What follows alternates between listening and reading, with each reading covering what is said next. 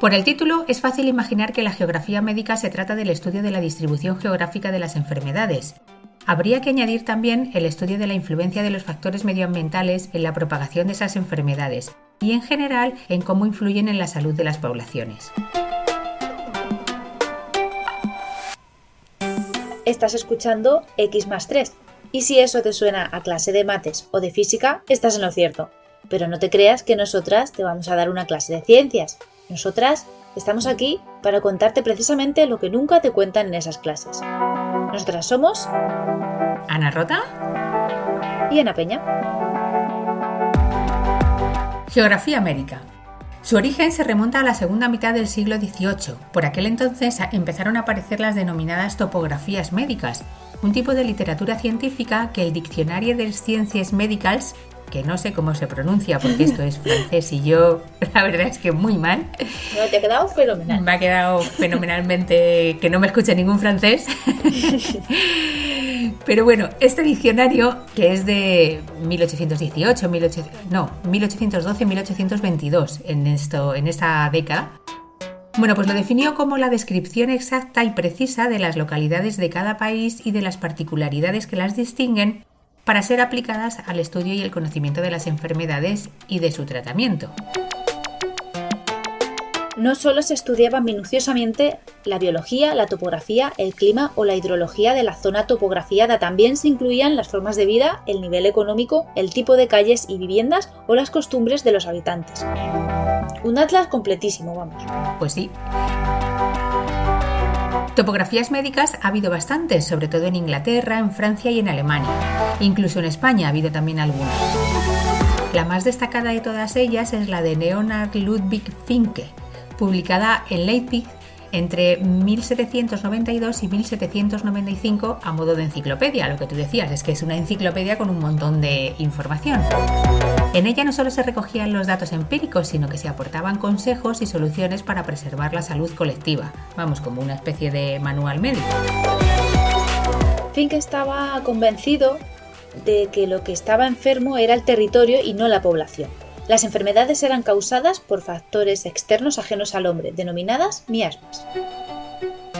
Todas estas topografías médicas destacaban por su riqueza descriptiva, pero por lo general no aportaban mapas donde se reflejara gráficamente la relación entre la enfermedad y territorio. O sea, muy curioso, ¿no? Solamente describían, sin embargo, con lo fácil que es superponerlo sobre un mapa. Pero sí que es verdad que no, no, no se hacía. Para eso tenemos que irnos a Nueva York. En 1795 estalló la fiebre amarilla en la ciudad. Valentin Siman, un funcionario de salud pública, se dedicó a situar sobre un mapa de Manhattan todos los casos aparecidos, destacando aquellos que resultaban mortales. Al mismo tiempo, elaboró otro mapa con los puntos de desecho locales. Al superponer los dos documentos se dio cuenta de que los casos de fiebre amarilla aparecían principalmente en las áreas de desecho. Todos estos mapas se publicaron en 1798. El Ayuntamiento de Nueva York, como consecuencia, limpió y pavimentó las calles, rellenó las zonas que tendían a tener agua estancada y cubrió las alcantarillas, con lo que consiguió mejorar las condiciones higiénicas y reducir el número de fallecimientos. Los mapas de Seaman no fueron los primeros de este estilo, pero sí consolidaron la cartografía médica.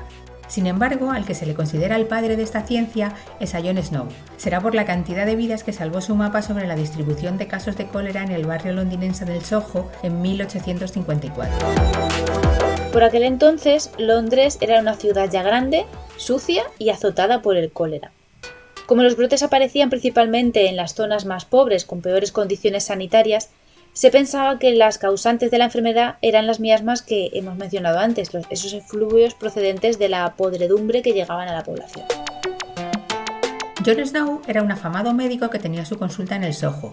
Era conocido por la aplicación de métodos científicos, sobre todo en lo, en lo referente a la aplicación de anestésicos. O sea, digamos que fue como el primero en aplicar anestesia pero de una manera un poco científica. Fue uno de los primeros en saber calcular las dosis adecuadas de cloroformo y de éter y su prestigio llegó a tal punto que fue elegido para administrar en persona el cloroformo a la reina Victoria. fíjate. Sí. ¿A dónde llegó? Eh? Hombre, era un médico de, prestigio, ¿eh? un médico de, de renombre. Al médico no le convencía eso de la teoría miasmática. Pensaba que si el cólera estuviera provocado por las emanaciones nocivas, los pacientes presentarían algún tipo de síntoma respiratorio, cosa que eso no sucedía. Cuando se produjo el brote de la enfermedad en su barrio, decidió investigar un poco más por su cuenta. Sí, lo que hizo fue coger un mapa de la zona, un mapa de, de su barrio, centrado en Broad Street, el corazón del Soho y señaló las ubicaciones de las bombas que suministraban agua a los vecinos, junto con la zona que abastecía cada una. O sea, hizo como una especie de radio alrededor de la bomba, en un radio de abastecimiento. Y en el mapa reflejó también los casos de fallecimiento. Curiosamente, todos los fallecimientos estaban concentrados alrededor de una de las bombas, que era la que estaba, en la que estaba ubicada en la esquina de Broad Street con Cambridge Street. Snow llegó a la conclusión de que el agua de ese pozo era la causa del brote del cólera y no las miasmas de las que estaba todo el mundo convencido. La red de suministro de agua y de alcantarillado de Londres era muy precaria. Unos cuantos pozos suministraban el agua procedente del Támesis a los vecinos, que debían extraerla y llevarla a casa en recipientes. Las aguas fecales y los desechos iban a parar a fosas sépticas y pozos negros que no se vaciaban con la suficiente frecuencia. En ocasiones, las filtraciones de una y otra red hacían que se mezclasen las aguas limpias con las de desecho y los vecinos acabasen bebiendo agua contaminada. ¡Qué asco! ¡Qué asco! Como además había elaborado la zona de influencia de cada bomba, Snow observó un par de detalles que no hicieron pues nada más que corroborar su teoría. En primer lugar estaba el albergue de los pobres, que era una casa en la que vivían hacinados más de 500 personas en condiciones de salubridad pues aún peores de las que estamos comentando. Entre ellos no hubo ningún caso de cólera a pesar de hallarse en la zona de influencia de la bomba de Broad Street, entonces él se preguntaba por qué hasta que se dio cuenta de que es que esta casa poseía su propio pozo y todos bebían de él. Entonces ese pozo pues no estaba tan contaminado como el de la bomba de Broad Street. Claro. Por otra parte, una cervecería en la manzana contigua tampoco contabilizó ningún caso debido a que el personal prefería beber cerveza gratis que ir a buscar agua al pozo. Por comodidad, básicamente. Claro, claro. Si al final puede ser que la cerveza les salvó de la muerte. No está mal, salvó la vida. Claro, claro hubo alguna que otra anomalía más. Pues, por ejemplo, un niño que vivía muy lejos de la zona, pero que iba al colegio cerca de allí y bebía agua de, esa bomba. Y por supuesto, pues eso también murió. Y también una familia que se desplazaba hasta allí, fíjate lo que son las cosas, porque prefería el sabor del agua de ese pozo antes que la del pozo que tenía junto a su casa. No sé cómo sabría ese agua, pero vamos. Fíjate. Pero sí. Qué suerte. Pues cómo tendría que saber, ¿no? Para que no, sé, no sé sus gustos, la verdad. El médico presentó sus observaciones al ayuntamiento y consiguió que se estudiara la bomba in situ, en el, lugar. Se vio que a 20 pies bajo tierra una tubería de alcantarillado pasaba a escasa distancia de la fuente de agua de la bomba, existiendo filtraciones entre ambos cursos de agua. Las denuncias del mal olor del agua emitidas por los vecinos tenían ahora todo el sentido del mundo. O sea que al final tenía razón, claro. A consecuencia del estudio, pues se consiguió que se eliminara la manivela de la bomba de Broad Street, con lo que la gente ya no pudo extraer más agua. O sea, el brote de cólera remitió en unos días y Londres pues no tuvo más remedio que reconocer que el agua contaminada era la causa de los brotes de cólera. Lamentablemente, las autoridades sanitarias apoyaban la teoría miasmática y la presión popular fue más fuerte, habilitándose nuevamente el uso de la bomba. Ojo, ¿eh? Es el que, poder que tiene la gente. Sí, sí. Hubo que esperar cerca de 10 años para que Luis Pasteur demostrara que las enfermedades transmisibles eran causadas por microorganismos presentes en el ambiente y no por las miasmas. Es imposible calcular cuántas vidas se salvaron a consecuencia del mapa y de la persistencia de Snow.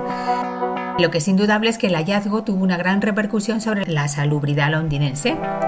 Ya sabéis que a mí me gustan mucho los mapas. Si yo hubiese estado allí hubiera dicho eso de que los mapas molan mil mapas molan 3.000. no 1.000, 3.000. pues sí. Hoy en la esquina donde estaba la bomba hay un pub que lleva el nombre del médico y desde 1992, hace nada, hay una réplica de la bomba de agua en su honor. Pues sí, mira, si alguien va por allí, que a ver si alguien, o si alguien está por allí y lo escucha, que nos mande una foto. Sí, que nos mande una foto de la bomba del pub. De la bomba y del pub. que nos mande una foto. del pub y de lo que se toma. Claro. ya sabéis que la cerveza puede salvar la vida. A ver, a ver, que tampoco es que vayamos nosotros a, a animar a la gente a consumir alcohol, pero vamos. No, pero oye, es una anécdota muy. Es un mensaje Es- anecdótico. ¿A que sí? sí.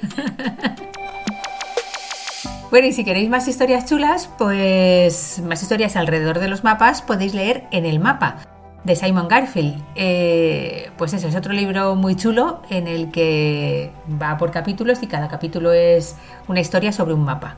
Está muy bien, la verdad, os lo recomendamos y os dejamos reseña, como siempre, en el canal de libros del Discord de X 3, ¿vale? Lo de siempre. Sí, porque X 3 tiene un Discord de ayuda a estudiantes de ESO y bachillerato. Y allí, pues todos los interesados podéis encontrar muchos ejercicios resueltos y preguntar las dudas que os surjan de mates, física o química. Y allí Ana y su equipo pues os contestarán muy amablemente. Pues sí, ahí contestamos a todos. La invitación al Discord eh, la podéis encontrar en nuestras redes sociales, eh, arroba x más 3, o bueno, no, que nos la podéis pedir directamente si acaso no lo, no lo encontráis. ¿Vale? Aquí estamos para, para darosla en cualquier momento. Pues ya hemos llegado al final de lo que ha sido una bonita temporada de X 3, primera, y no sabemos si... Sí, es verdad. Si habrá más, sí. Bueno, de momento vamos a descansar este verano. ¿no? Descansamos el verano, como los estudiantes, Y- nosotros como los estudiantes. Como los estudiantes, claro. Nosotros nos vamos de vacaciones como los estudiantes. Y en septiembre, ¡ah! Estaros atentos. Atentos a las redes de. X 3. No, pero la verdad es que nos lo hemos, nos lo hemos pasado bien, ¿no? Ah, sí, yo estoy encantadísima con este, con este trabajo. Claro. Así Sí, que sí, sí. siempre aprendemos mucho también. Claro. Hacemos que los estudiantes aprendan y aprendemos nosotras también. Aprendemos nosotras, claro que sí. Muchísimo. Pues nada, feliz verano, ¿no? Pues sí, Feliz verano a todos, que lo paséis muy bien, que descanséis, leer que mucho. os vayáis por ahí. Eso, leed mucho, entrar en el canal de libros de X 3 y os, os acogéis a las recomendaciones y nada, leed mucho y nos contáis. pues nada, que tú también pases un buen verano, Ana. Aunque estaremos en Ana, contacto tú también. a nivel Eso personal. es. Pues nada, no podemos cerrar el programa sin mencionar a la red que da soporte a este podcast. Este, este programa Claro. forma parte de la red Podcastidae que nos ha ofrecido durante esta primera temporada su ubicación, su portal. Sí, su plataforma. Y les agradecemos mucho, así que gracias a ellos también mm, X 3 puede escucharse en todas las plataformas de podcast. Como siempre podéis entrar en la web podcastidae.com y acceder allí a cualquiera de las- de las plataformas de, de escucha. Pues sí, muy agradecidos y, y nada, pues ahí os emplazamos. Si queréis también podéis contactar con nosotras por las redes sociales, ¿no? Sí, de, nosotras en nuestros perfiles estamos todo el año, aquí no nos tomamos vacaciones. Claro, esto, nosotras, esto, esto es 24-7. Aquí Sí, sí. nos podéis contactar cuando queráis. Yo soy arroba letras-ciencia en Twitter. Y yo en Twitter, arroba peserranoan. Pues nada, lo dicho, que paséis todos un buen verano, tú también, Ana. Muchos besos a todos y, y nada, en septiembre será otro curso. ¿Sí? ¿Vale? Venga, un abrazo. Pues sale. Adiós, un Adiós. abrazo.